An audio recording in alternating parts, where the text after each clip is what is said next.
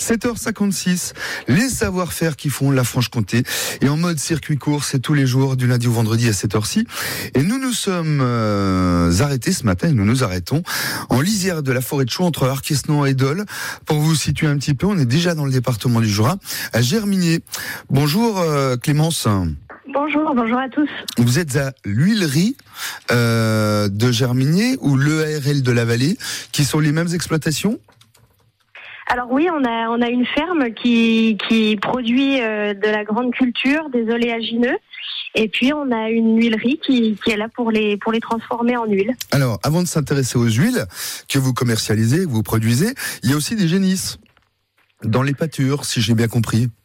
Exactement, ouais, on fait euh, on élève des on élève des, des vaches euh, en race à viande.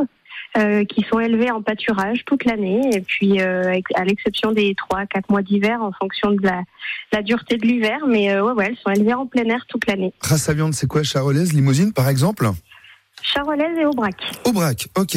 Êtes-vous comment en fin d'été avec euh, les météos qui sont capricieuses? La canicule, le froid, elles supportent ça comment? Bon, c'est sûr que là, elles ont eu un peu chaud la semaine dernière, mais comme nous tous. Hein. Mhm. Et puis, euh, et puis voilà. Puis maintenant, ça va mieux. Donc. euh, Elles s'y font Elles quoi ont- finalement? Sans la clim oui, bah, euh, c'est dur pour elles, comme pour tous les animaux. Après, voilà, elles ont un peu d'ombre, elles, elles ont de l'eau, bien sûr, et puis après, euh, eh ben, elles ont un métabolisme qui s'adapte aux températures Bah, extérieures. ouais. Mais est-ce qu'elle se, se retrouve d'une manière ou d'une autre sur la qualité de la viande? On parle de qualité de lait en fonction de, de l'herbe, de la saison, de la pâture, de la météo. Euh, est-ce que là, ça se retrouve d'une façon ou d'une autre? Le fait qu'il fasse chaud? Ouais, chaud, froid, chaud, froid, canicule par exemple.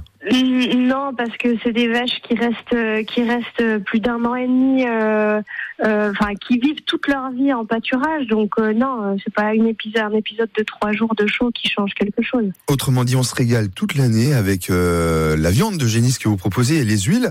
Euh, les huiles, pour en revenir à cette huilerie, vous, vous produisez quoi comme huile par exemple?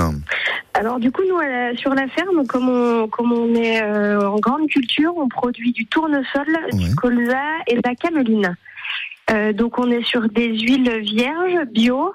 Euh, qu'on travaille euh, donc on met à peu près deux mois à faire euh, une, à sortir une bouteille d'hu- d'huile entre la période le moment où on commence à presser la graine et au moment où on met en bouteille donc c'est un processus assez lent qu'on veut euh, nécessairement euh, lent pour euh, la qualité en fait puisque Forcément. notre objectif à nous, c'est vraiment de conserver toutes les toutes les qualités euh, de nos huiles.